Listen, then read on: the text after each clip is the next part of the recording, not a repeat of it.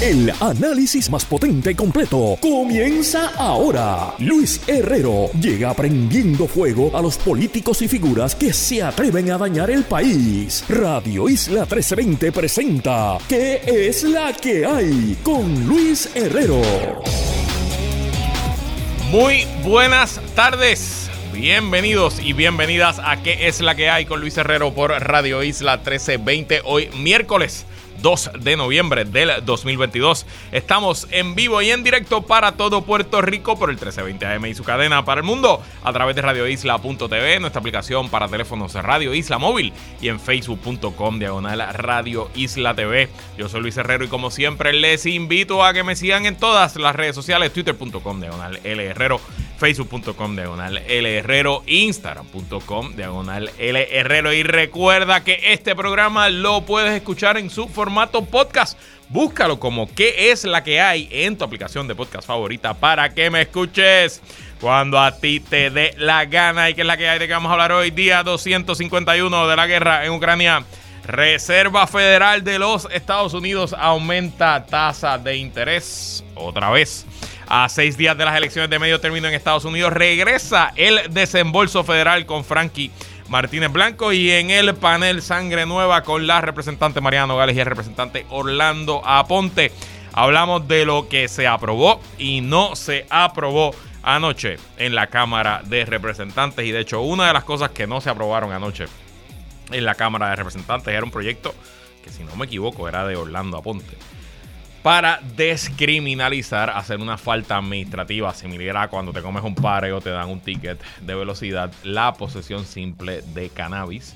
El proyecto original era eh, que toda persona que sea eh, eh, se le encuentre con 14 gramos de cannabis o menos, pues que no iba a ser arrestada. En enmiendas que sufrió el proyecto ayer en el mismo floor de la Cámara, se redujo a 5 gramos, pero aún así los votos no estuvieron y la medida apenas obtuvo, si no me equivoco, 16 votos a favor. De eso voy a hablar con Orlando y con Mariana en el panel Sangre Nueva luego de la pausa, pero decepcionante por demás la eh, votación y sobre todo el debate. Fue un debate lleno de mentiras, un debate lleno de populismo falso, un debate lleno de mensajes religiosos buscando obviamente atajar el flanco débil que tiene el PNP y el PPD también con Proyecto de Dignidad. Y nada, un debate que le quita la esperanza a cualquiera sobre el futuro de este país. Otro asunto que le quita la esperanza a cualquiera sobre el futuro de este país es todo lo que sigue saliendo. Ya llevamos tres días corridos en que está saliendo información nueva relacionada al asesinato de Kevin Fred. Ayer les conté y les refresco la memoria que Kevin Fred era un joven intérprete del mundo urbano que era miembro de las comunidades LGBT y que estaba ya haciendo carrera como un intérprete de reggaetón eh, gay. Tenía unos videos, todavía están en YouTube, de lo más interesante. Y eh, fue asesinado una tarde cualquiera, si no me equivoco, un domingo, mientras conducía su motora en Villa Palmera. Ha habido muchas especulaciones y rumores sobre ese asesinato. Yo no voy a repetir ningún tipo de especulación y rumor, pero la realidad es que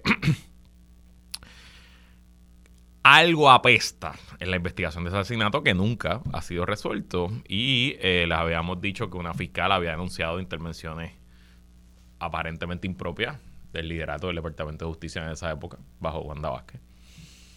Y también se había dicho de que el policía que investigó el asesinato había cometido varias faltas, incluyendo tomarse una foto, un selfie, con el intérprete, el cantante Osuna, que siempre se ha mencionado como persona de interés en eh, todo lo relacionado a este asesinato.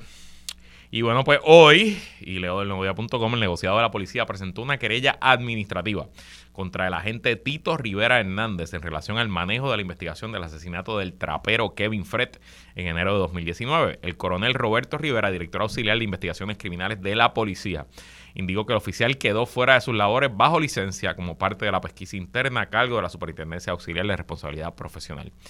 Eso es un proceso que se pidió a raíz de que recibimos el caso, ya que al reasignar el caso a la División de Crímenes Mayores pudimos notar que en ese entonces se pidió una medida cautelar no punitiva. No entiendo qué es esto, dijo el coronel.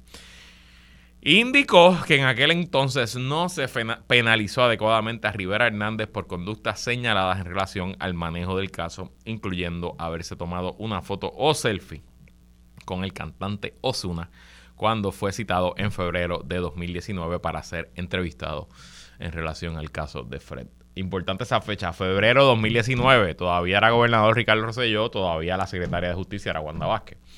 Eh, esto apesta.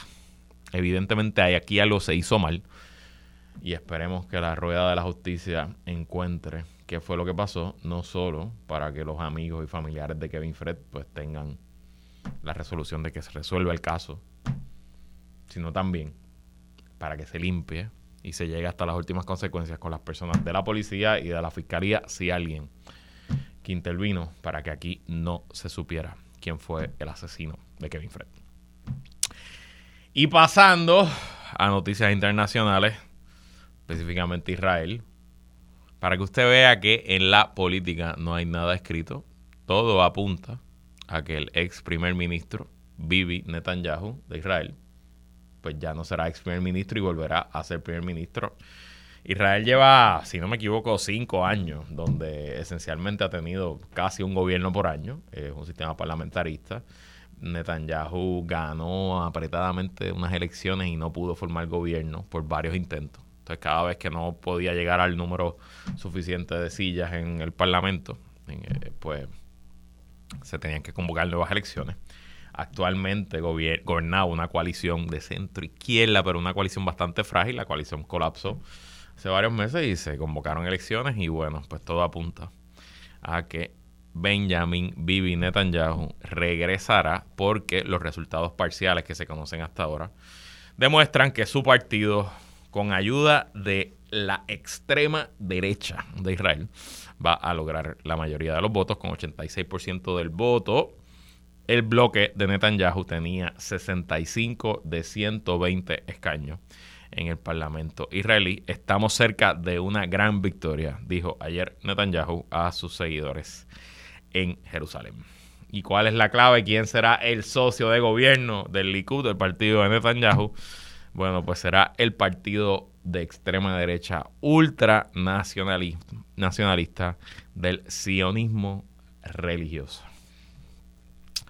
Complicado problema. Y en Brasil, aunque ayer Bolsonaro habló, sus seguidores siguen protestando hoy. Leo de elpaís.com. Miles de seguidores del presidente Jair Bolsonaro desafiaron la lluvia que caía sobre Río de Janeiro, de Janeiro la mañana de este miércoles, día festivo, para pedir abiertamente que los militares lideren una intervención federal contra el futuro gobierno de Luis Ignacio Lula da Silva. Concentrado frente al imponente palacio sede del ejército en el centro de la ciudad, los bolsonaristas coreaban consignas pidiendo la ayuda urgente de los militares para salvar a Brasil del comunismo. El medido discurso de Bolsonaro dos días después de su derrota, en el que no reconoció abiertamente el triunfo de su adversario, fue interpretado por sus seguidores como una luz verde para seguir movilizados. Las autoridades no han dado cifra del número de asistentes. Wilson López, y le, recuerdo que leo de El País, empresario, era uno de los manifestantes. Bolsonaro no aceptó la derrota, simplemente dijo que la población se calmase y pidió justicia. No dijo perdí, quedaos tranquilos, como líder, que es no podría incitar a la gente a salir a la calle, pero el mensaje que mandó es que no está feliz con el resultado. Decía, hemos venido gratuitamente para exigir nuestro derecho, ya no es solo por Bolsonaro, es por nuestro país. Venimos a pedir socorro. Obviamente, aunque haya comenzado la transición de poder en eh, Brasil, esto no quiere decir que ya estemos eh, con un camino libre a una transición pacífica del poder en la República Brasileña obviamente al tener a sus seguidores en la calle y no decirle que se vayan para la casa, pues Bolsonaro está dejando la puerta abierta a que los militares hagan lo que su pueblo, entre comillas, les está pidiendo. Mucha cautela, mucho, mucha vigilancia.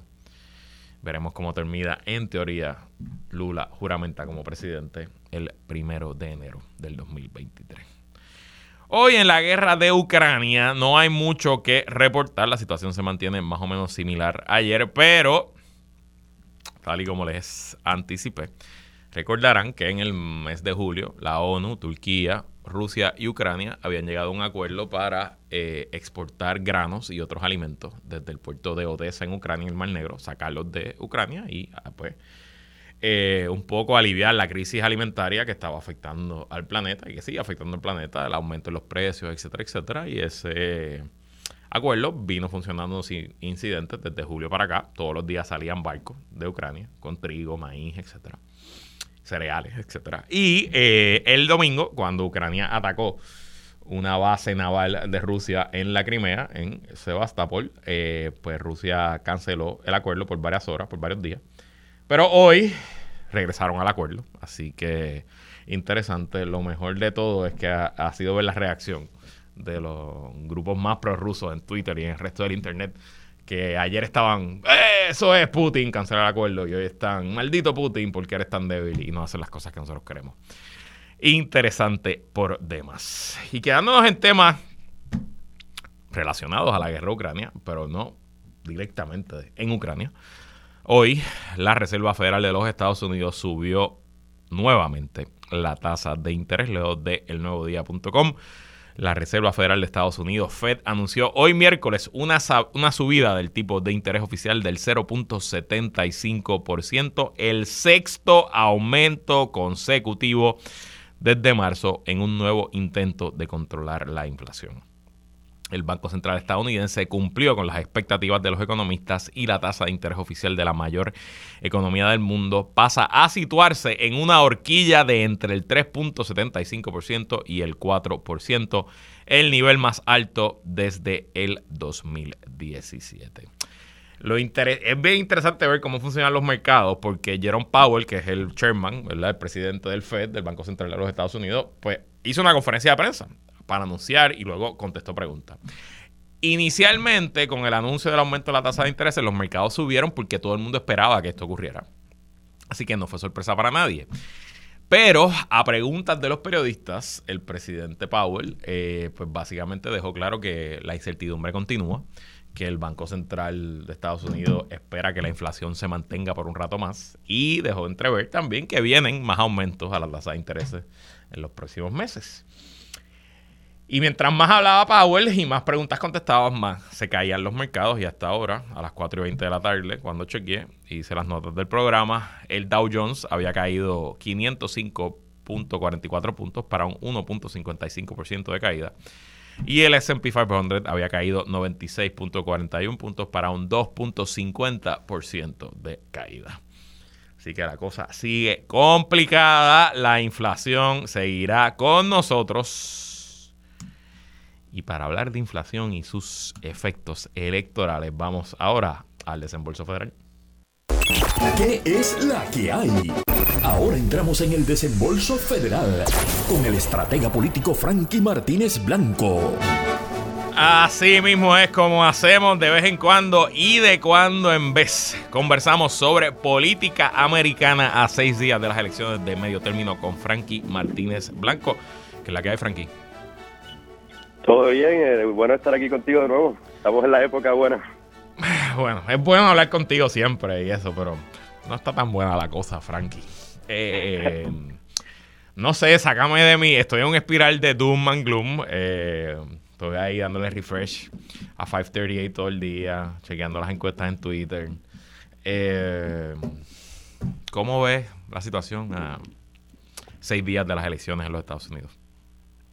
Yo, como, como tú me conoces, yo soy eternamente optimista. Obviamente la cosa se aprieta, como vimos en el 2020, eh, la cosa siempre se aprieta, la gente siempre vuelve a sus bases y, y como el país está tan polarizado, yo creo que todas las carreras a través de todos los espacios van a ser bien apretadas, pero me siento optimista, por lo menos en el Senado todavía, que los demócratas vamos a triunfar.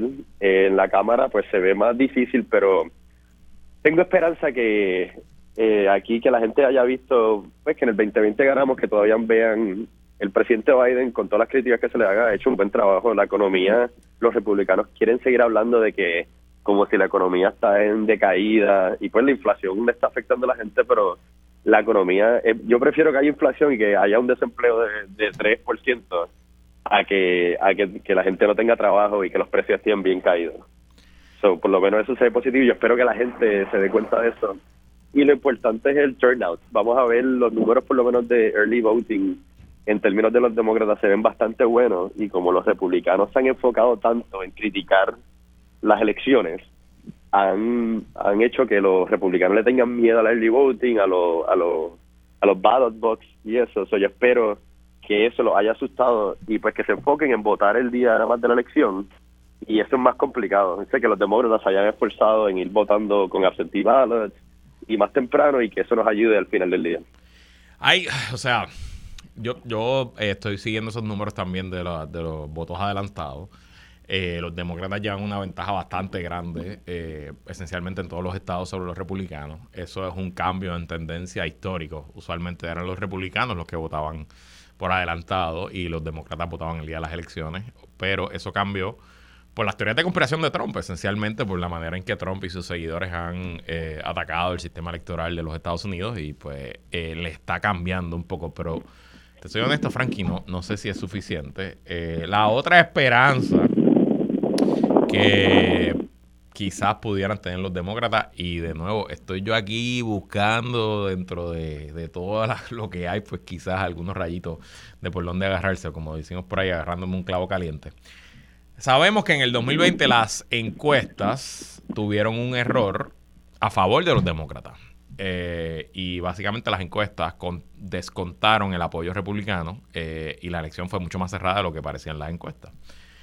Se especulan diversas razones de por qué eso eh, fue así. Mi razón predilecta es que en ese momento los republicanos no tenía mucha confianza. Los republicanos no, los un grupo de trompistas particular no tenía mucha confianza en encuestadores, en medios, etcétera, y no le contestaban las encuestas, punto. Simplemente colgaban el teléfono, no atendían a los encuestadores, etcétera.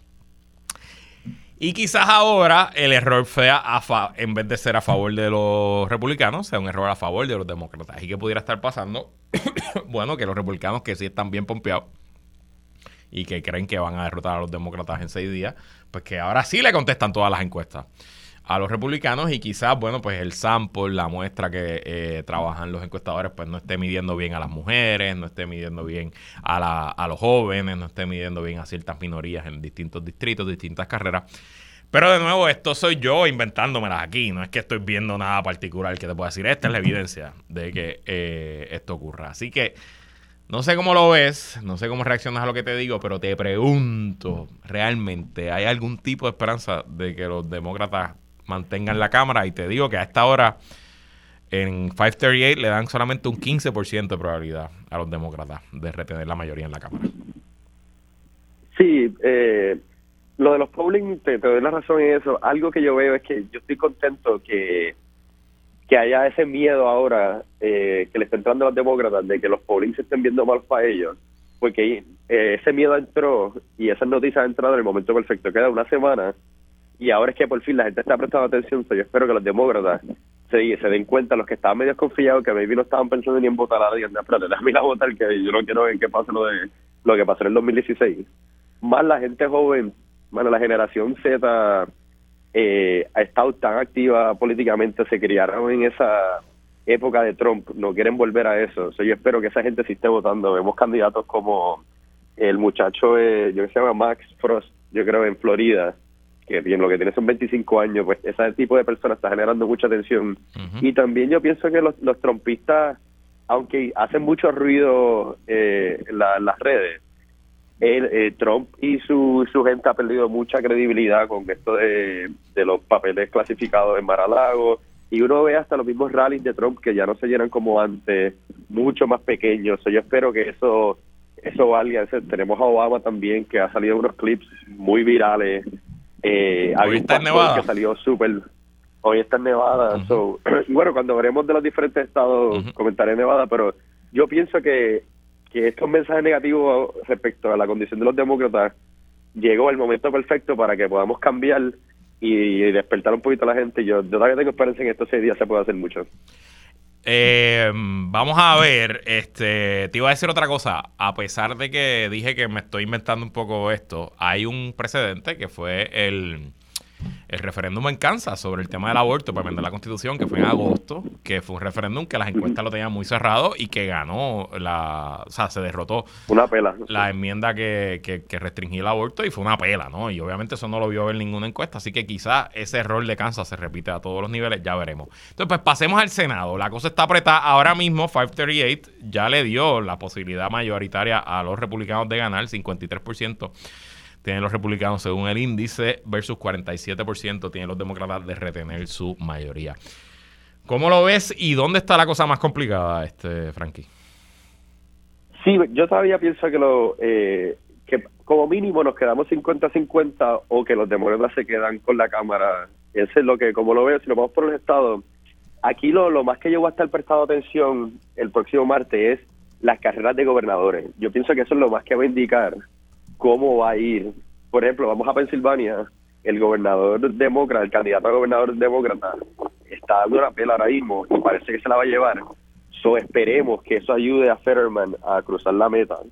Y a Fetterman, aunque el debate lo chavó bastante, yo pienso que al final del día los demócratas eh, van a salir adelante porque el, el doctor no es un candidato tan débil.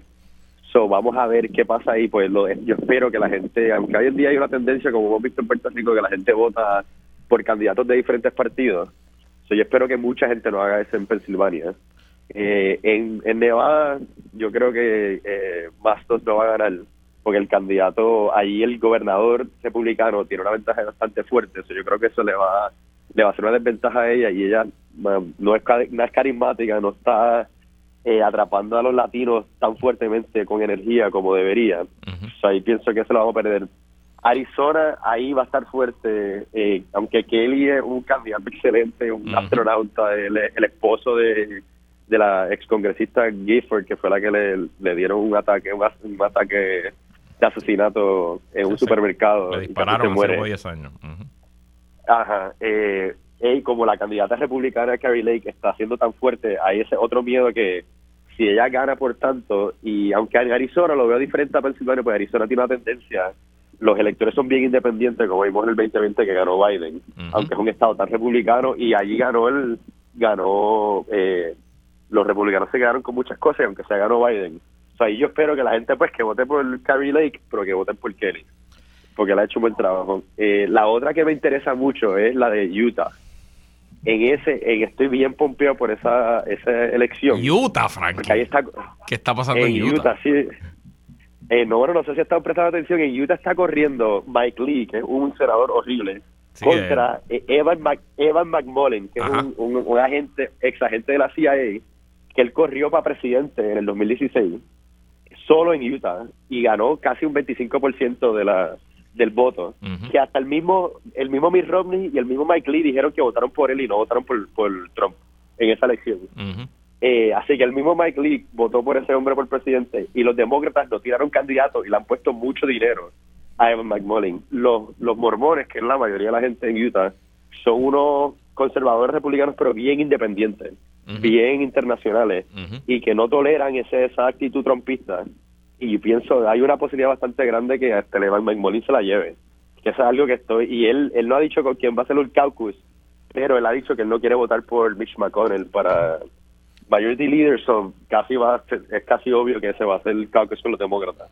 So esa es la, la elección que yo espero que esa sea la, la, suerte de la noche para nosotros. Mira, y nomás hablaste de Georgia. Eh, ah, en Georgia, eh, igual, yo espero, bueno, que la gente, ahí es que lo que nos está chavando es que Stacey Abrams le está yendo tan mal, pero esperemos de nuevo que ahí obviamente como tienen lo de la segunda vuelta, ahí yo espero que pues en esta maybe eh, eh, Warnock no gane tan fuerte, pero en la segunda vuelta como pasó en el 2020, ahí ya con menos distracciones, con como se vea la situación, ahí se pueda la gente enfocar y le sigamos atacando a Herschel Walker, pues es un candidato tan horrible que ahí ahí es que vuelva a ganar Warnock de verdad, porque toda la atención va a estar enfocada en esa carrera nada más.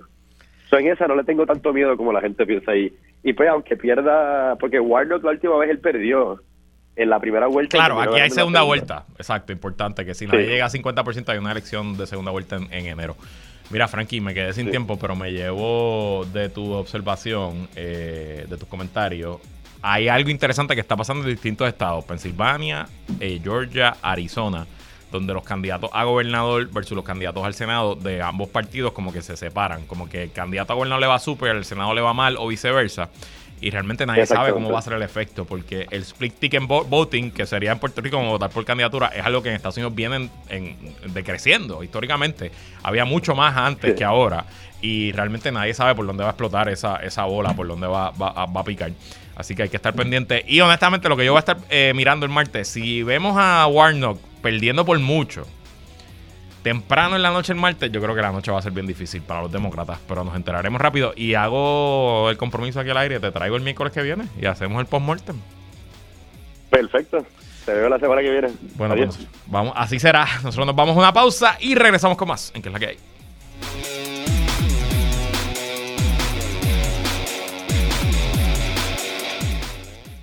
Ella es abogada, feminista, férrea activista de los derechos humanos y la primera representante por acumulación de su partido. Él es un abogado, notario, presidente de la Comisión de lo Jurídico y desde el corazón de la montaña representa al Distrito 26. ¿Qué es la que hay? Presenta el panel Sangre Nueva con la licenciada Mariana Nogales y el licenciado Orlando Aponte. Así mismo es como todos los miércoles conversamos sobre el quehacer político y legislativo con dos representantes que recién comienzan su carrera política en el panel Sangre Nueva. Con nosotros la representante por acumulación del movimiento Victoria Ciudadana, Mariana Nogales, que es la que hay, Mariana. Saludos y buenas tardes a ti, a Luis y a Orlando y a todas las personas. Y también con nosotros representando a los pueblos de Barranquitas, Orocovis, Coamo y Villalba por el Partido Popular Democrático, Orlando Aponte, que es la que hay, Orlando. es la que hay, Luis. Espero que te encuentres muy bien, al igual que la compañera Mariana Nogales y todas las personas que nos escuchan. Bueno, vamos a los temas. Estamos en la recta final de la sesión legislativa y como suele ocurrir en estos días, la agenda en la Cámara es muy abultada. Hoy vamos a dedicar el programa a discutir lo que pasó anoche en el hemiciclo y comencemos, bueno, con buenas noticias. Mariana, semana tras semana, ya en este panel que llevamos más de un año, tú nos has hablado de un proyecto que había radicado con mucha ilusión que creaba una acción judicial, te daba legitimación activa para demandar por daños ambientales y entiendo que anoche se aprobó en la Cámara. Cuéntanos cómo fue el proceso, qué dice en el Senado, perdón. Ah, se aprobó en el Senado, ya se aprobó en la Cámara, perdóname. Se había, sí, déjame hacer. Pues cuéntanos cómo terminó en el Senado, si hay enmienda o si ya esto va para, para la firma del gobernador.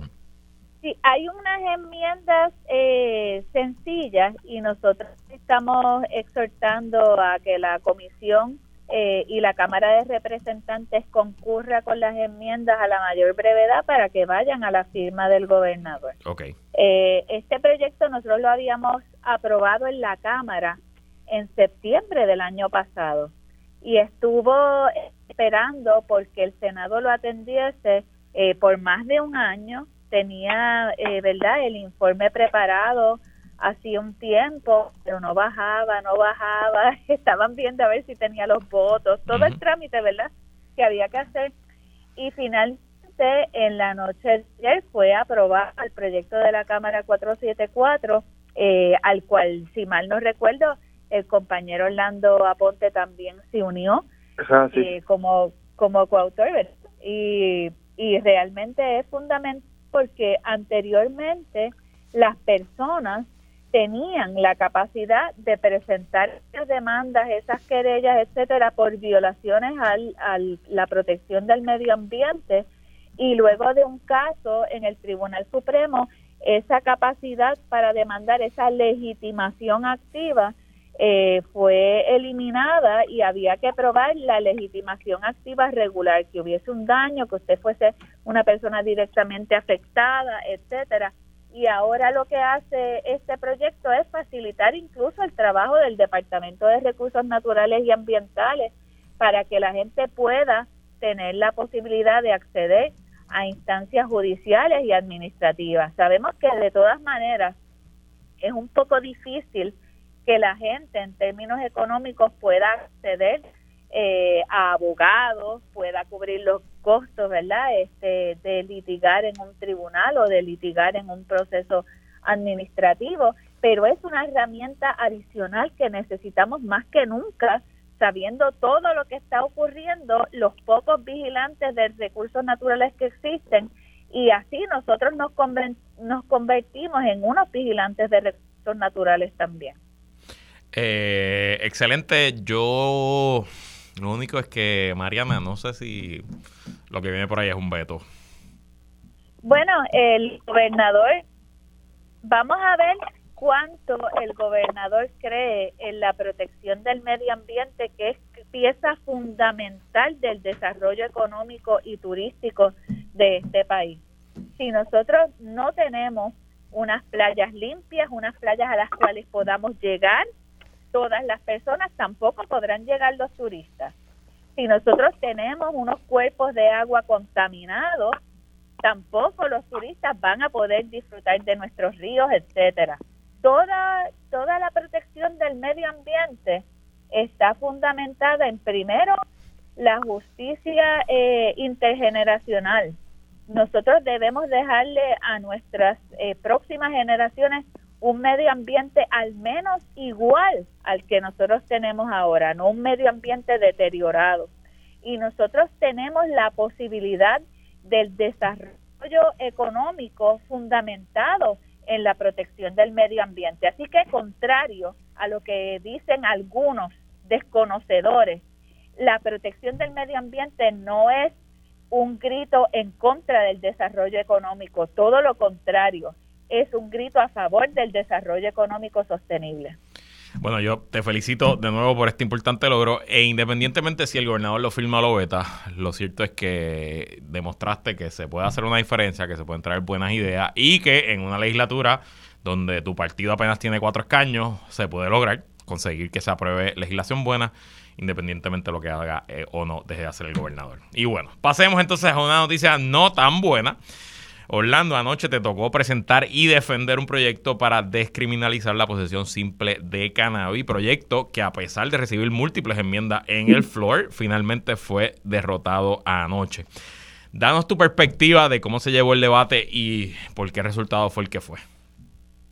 Por supuesto, pero solo quiero añadir, ¿verdad? El primer tema, que a mí también me complace, porque en efecto, como mencionaba compañera, ese proyecto lo trabajé en mi comisión, le dimos vista pública, atendimos con mucha seriedad y, me uní como coautor para después también cabildear los votos necesarios. Así que, si bien es cierto que eh, la delegación de Tres Ciudadanos no tiene muchos legisladores en esta legislatura, acá no, la delegación del Partido Popular y, y yo personalmente me he encargado de procurar que medidas que yo sé que son buenas para Puerto Rico, pues que tengan el trámite legislativo que se necesita para que sean aprobadas.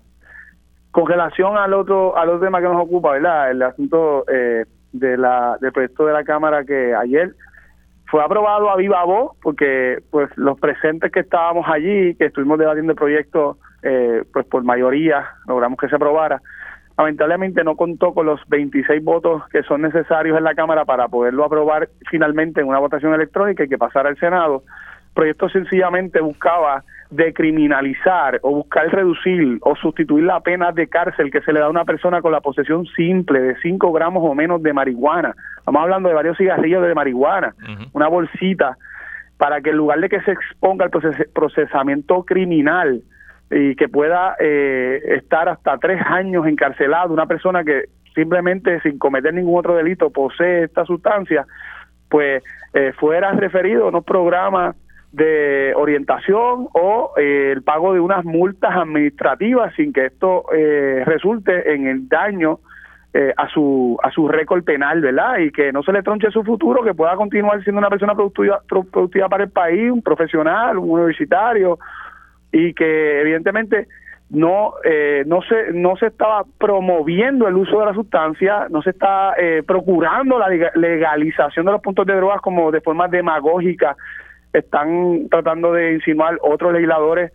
Eh, sí, creo que eh, es un momento histórico, es un momento en el cual eh, principalmente los legisladores de primer término tenemos que marcar un contraste, tenemos que marcar una diferencia, tenemos que darle frente a los problemas y presentar soluciones específicas.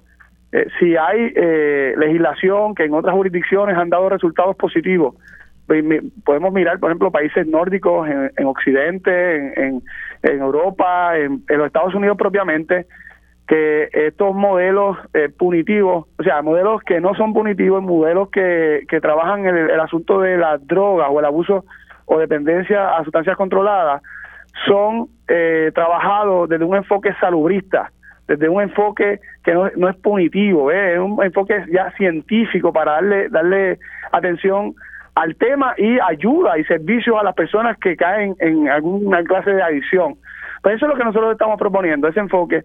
Lamentablemente, pues eh, se formó ahí un debate, un careo innecesario, eh, unos ataques, ¿verdad?, ya más personales con relación a, a, mí como, como, como autor de la medida, como presidente de la comisión, que pues desvirtuó un poco eh, el debate de altura que nosotros queremos que el país escuche y como, como, como debería ser. Eh, lamento, lamento mucho que no se lograron los votos suficientes, incluso en mi propia delegación yo tenía una expectativa de que más compañeros le votaran a favor, pero eh, el tiempo y la historia nos juzgará y yo estoy convencido que yo estoy en este momento del lado correcto de la historia. Yo te felicito por lo que hiciste, es bien difícil defender algo cuando se sabe que quizás los votos no estaban, sobre todo estos asuntos que son de principio y que esto no te gana a ti un voto en tu distrito. Honestamente, yo sé que tú lo haces porque crees eh, en esto. Eh, no me sorprende para nada el papelón de Johnny Méndez. Johnny Méndez, desde que llegó a la vida pública, lo que se ha dedicado a hacer un papelón gigante, eh, que como presidente de la Cámara lo único que hizo fue entregarle los poderes del pueblo de Puerto Rico a la Junta de Control Fiscal y ser un cero a la izquierda. casi pierde las elecciones se salvó por un pelo. Y no me sorprende para nada su actitud. Me sorprende la actitud de otros compañeros de tu delegación, me sorprende la actitud de Luis Raúl Torres sobre todo. No sé cómo él piensa ser parte de una alianza y de ser eh, de una coalición de partidos liberales cuando dijo lo que dijo ayer en el hemiciclo. Y me sorprende, honestamente, eh, que solo se consiguieran 16 votos de una medida que es sentido común. Para ser más exactos, fueron 19. 19 votos. Y dos, dos abstenciones también eh, de mi propia delegación, eh, pero necesariamente tenían que ser 26. Y pues realmente pues creo que está bien cuesta poderlo conseguir porque incluso legisladores del Partido Nuevo Progresista que habían anunciado que iban a votar a favor y hasta coautores se hicieron. Y nosotros acogimos su, su propuesta de enmienda de reducir la cantidad de 14 gramos a 5, como quiera terminaron votándole en contra. Eso era lo que yo entendí aquí, yo lo dije ayer empezando el programa, que se había pues, presentado una enmienda de 12 a 5 y que con eso probablemente estaban los votos, pero entonces te hicieron hacer la enmienda, tú aceptaste la enmienda y contigo eso te votaron en contra, para que usted vea quiénes Así son. Se trabaja. quiénes son los que tienen palabra y quiénes son los que no tienen palabra y después vienen a buconear y a decirle estupideces en la radio. Orlando, no, gracias por lo que haces. Vamos a la pausa y cuando regresemos vamos a hablar de alianza, reformas electorales y lo que se aprobó anoche en la Cámara en cuanto al código electoral. No se vaya nadie, que la que hay continúa. Sigue conectado con Radio Isla 1320. Estás escuchando ¿Qué es la que hay? Con Luis Herrero. Somos el sentir de Puerto Rico. Seguimos con el análisis en Radio Isla 1320. ¿Qué es la que hay? Con Luis Herrero. Regresamos y seguimos conversando en el panel Sangre Nueva con el representante Orlando Aponte y la representante Mariana Nogales. Anoche la Cámara de Representantes aprobó con el mínimo de votos 26 su versión del nuevo código electoral. El proyecto ahora pasará a comité de conferencia con el Senado para ver si ambos cuerpos pueden atemperar sus versiones. El Senado había aprobado eh, su código en el verano. En la Cámara solamente votaron a favor los 25 miembros de la delegación del Partido Popular Democrático y la representante de Proyecto Dignidad, Lisi Burgos, mientras que en el Senado se aprobó con votos del PNP y del PPD y en ambos cuerpos todos los demás partidos se opusieron, excepto en Cámara que Dignidad votó con la mayoría. Mariana, te pregunto, entiendo que el proyecto como salió de la comisión de Connie Varela es muy diferente a lo que aprobó el Senado. ¿Por qué oponerse aún a ese proyecto de Connie Varela? Pues mira, hay asuntos fundamentales que no fueron incluidos. Nosotros entendemos que uno de los asuntos fundamentales que no se eh, incluyó eh, fue el asunto a la apertura a las elecciones abiertas ante las vacantes en alcaldías y distritos legislativos. Eh, sabemos que con toda esta salida de alcaldes, para dar un ejemplo, eh, y representantes por asuntos vinculados mucho a la corrupción, eh, pues ha habido que llenar esas vacantes y lo que ha ocurrido es que se llenan, bajo el estado actual, se llenan con elecciones dentro de los partidos. Cuando nosotros entendemos que una vez ocurre una salida de un alcalde, eh, particularmente por razones de corrupción, esa, esa salida, eh, esa vacante debe ser llenada por las votaciones de toda la gente. O sea, cuando la gente vota por los alcaldes, eh, no necesariamente son personas afiliadas a los partidos. Hay alcaldes PNP que los populares le votan a favor, por ejemplo. Eh, y eso es de conocimiento general, que hay alcaldes que, que sobre todo esos que llevan eh, 10, 20, 30 años, esos tienen votos de, de personas de todas las ideologías. ¿Por qué rayos vamos a limitarlo a que esas a que esos puestos sean exclusivamente de los miembros de ese partido del partido del cual el alcalde pertenecía, por ejemplo, o el senador de el senador o representante de distrito. Esa propuesta fue rechazada y otra de las propuestas que no solamente la pedimos nosotros, la está pidiendo el pueblo de Puerto Rico, es las candidaturas coaligadas, el que se puedan hacer alianzas eh, y nosotros entendemos que eso faltaba ahí en ese código. Hay otros asuntos que son más de carácter eh, de la pureza de los procedimientos en términos del balance que debe existir en la Comisión Estatal de Elecciones. Eh, es un balance que se limita a los dos partidos principales y nosotros entendemos que eso no es un balance justo y que claro siempre debe buscarse el consenso, que las decisiones en la Comisión Estatal de Elecciones se hagan en consenso. Hay un problema bien grande con las juntas de inscripción permanente, que el cierre de estas juntas o la limitación de estas juntas a 13 no viene acompañado de mecanismos importantes para que la gente quede inscrita automáticamente, como lo que podría ser un mecanismo, un registro electoral a través del SESCO cuando usted va y saca la licencia, los muchachos de la en high school sacan la licencia, ahí mismo quedan inmediatamente inscritos. Eh, y eso no se, no se dio tampoco, así que no tenemos un proceso electrónico eh, vigente para las inscripciones electorales, pero entonces vamos a eliminar las juntas de inscripción permanente. Eh, es, es toda una cosa bastante complicada. el balance eh, las representatividad de todas las delegaciones en espacios importantes que toman determinaciones y que fueron cruciales en las pasadas elecciones donde hubo tantos problemas, y estoy siendo eufemista, ¿verdad? Este, pues es fundamental y eso no está corregido ahí. El código electoral, con unas eh, modificaciones leves, lo que hace es perpetuar el sistema eh, anterior y no ofrece garantías de pureza suficientes para que las próximas elecciones sean unas elecciones en las cuales podamos confiar plenamente en los resultados. Eh, bueno, ya escuchamos por qué votar en contra. Orlando, ¿por qué votar a favor de lo que aprobó la Cámara anoche en cuanto al Código Electoral?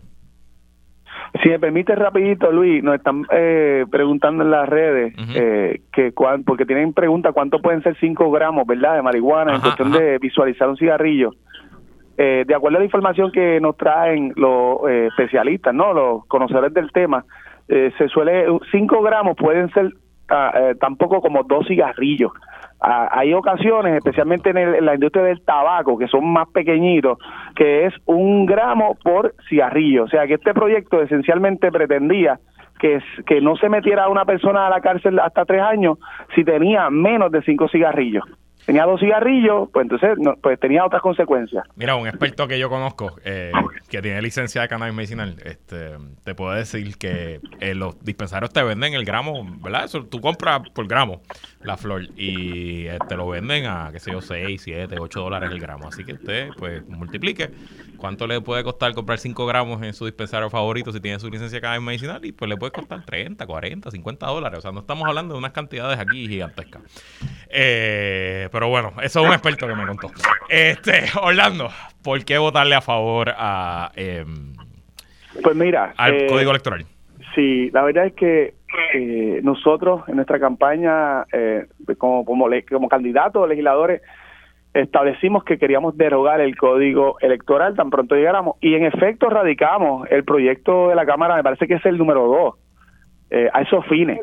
Yo eh, eh, reiteré en varios caucus y conferencias legislativas de que nosotros debíamos cumplir con, ¿verdad? con ese compromiso que hicimos ante el país, ya que en medio de la, de la, de la campaña del, del año 2020 se enmienda este código electoral sin haber balance, sin haber consenso, y ya sabemos los problemas que hubo en las primarias y secundarias y la y los casos que hubo en los tribunales en esta unidad de Java 77 y los cosas horrendas que pasaron.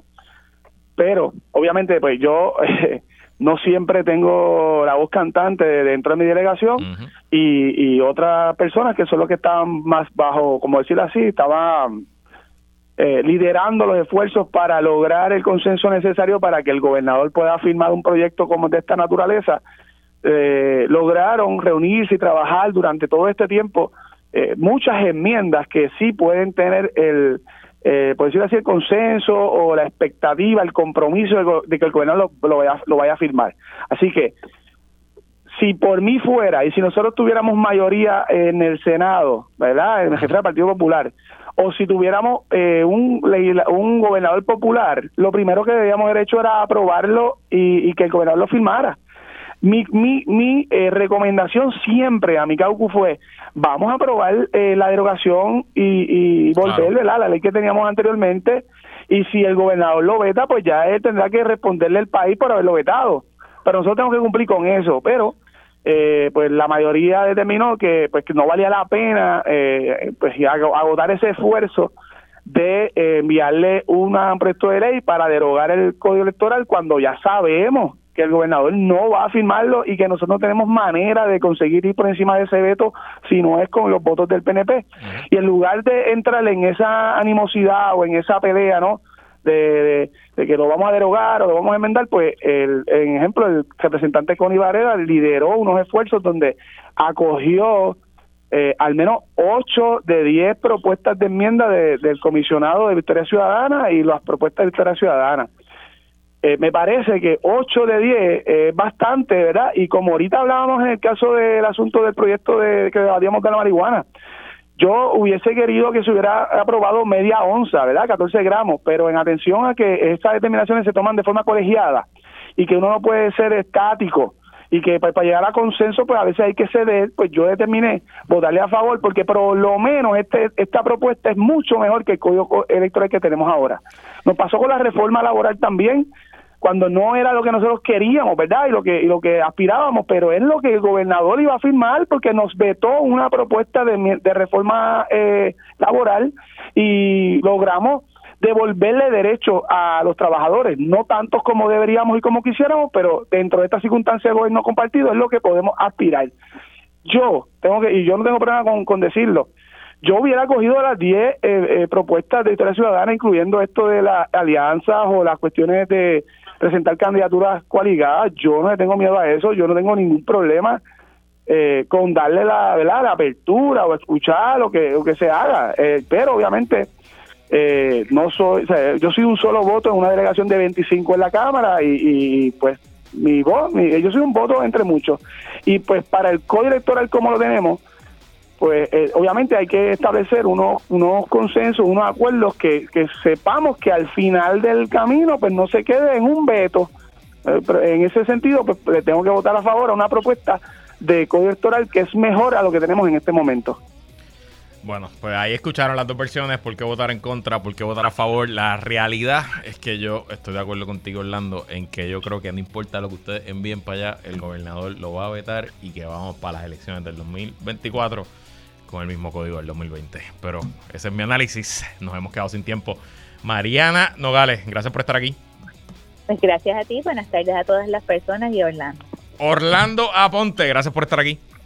Muy buenas tardes, Luis. Muy buenas tardes a Mariana y a las personas que nos escuchan. Hasta el próximo miércoles. Y hasta aquí esta edición de ¿Qué es la que hay con Luis Herrero? Como siempre, agradecido de su sintonía y patrocinio. Quédense con nosotros. La mejor programación y análisis de la radio puertorriqueña continúa en Radio Isla 1320. Hasta mañana.